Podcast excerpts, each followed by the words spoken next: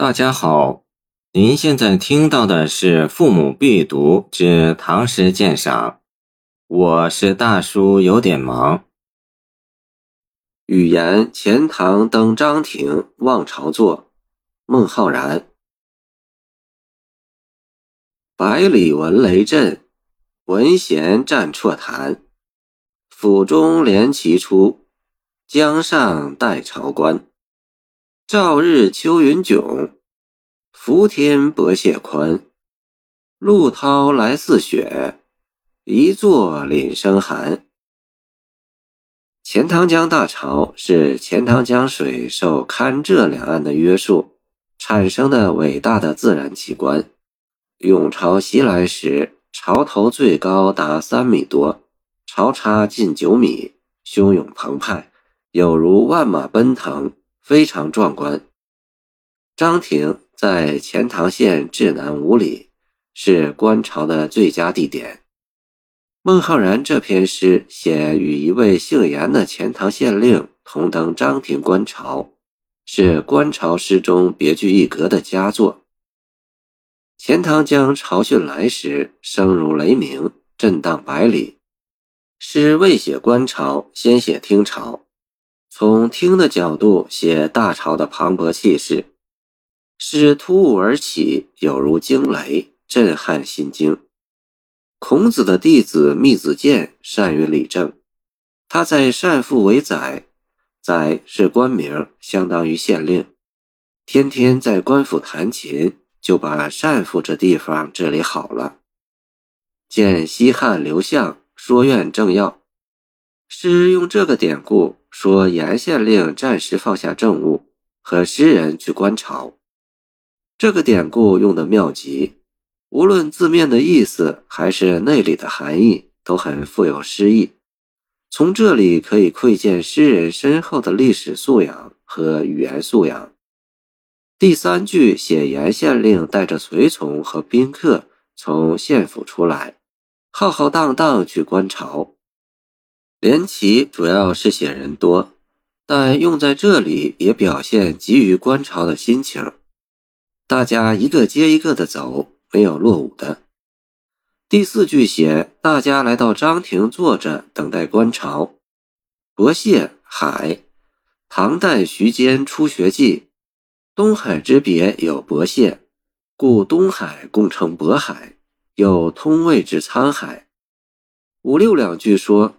红日朗照，秋空的云彩那么高远，水天相连，浩瀚的大海无边无际。这两句的写景并非凑数，而是从观潮者眼中写出。潮水没有来，大家不免四下望望，看看天空，看看与钱塘江相连的远处的大海。诗通过写景，既是表现观潮者的所见。同时，也是展开一个无比广阔的背景，为展示来潮做好准备。最后，诗人以磨空的剑笔写潮涨的壮观和感受。汉代的围城已经用白鹭形容波涛，即使其也，红林林焉，若白鹭之下降，见其发。曹操看见汉江，曾题下“滚雪”二字。这里也用雪来比喻波涛，陆涛来似雪，白色的波涛像雪山从天而来，即写大潮的壮观和奇丽。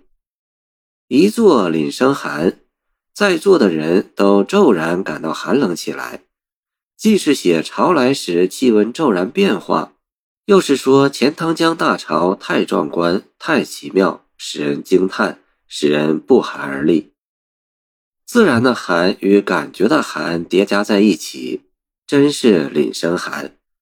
凛字用的异常好，把人们观潮的神摇意夺的样子描写的再生动不过了。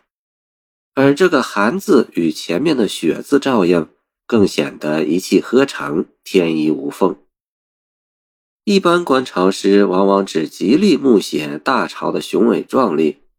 而这首诗从人和潮两方面来写，写人主要写听潮，写出关，写待潮，写观潮，写观感。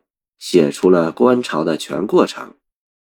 写潮用了一虚笔一实笔，虚是百里闻雷震，从听的角度写潮声；实是陆涛来似雪，正面写大潮的雄奇伟丽。诗一张一弛，张弛有度，在雄浑壮美中显出从容潇洒的气韵。用雷震起调，先是一张，二句接着是言绰一弛。三句言出，又是一张；四句言带，又是一弛；五六两句仿佛与潮无关，完全荡开去，是最大限度的迟；七八句将全诗推向最高潮，是最大限度的张。古人说“一张一弛，文武之道”，其实也合作诗之道。这首诗利用张弛的原理，高低的变化写得波澜起伏，动人心魄。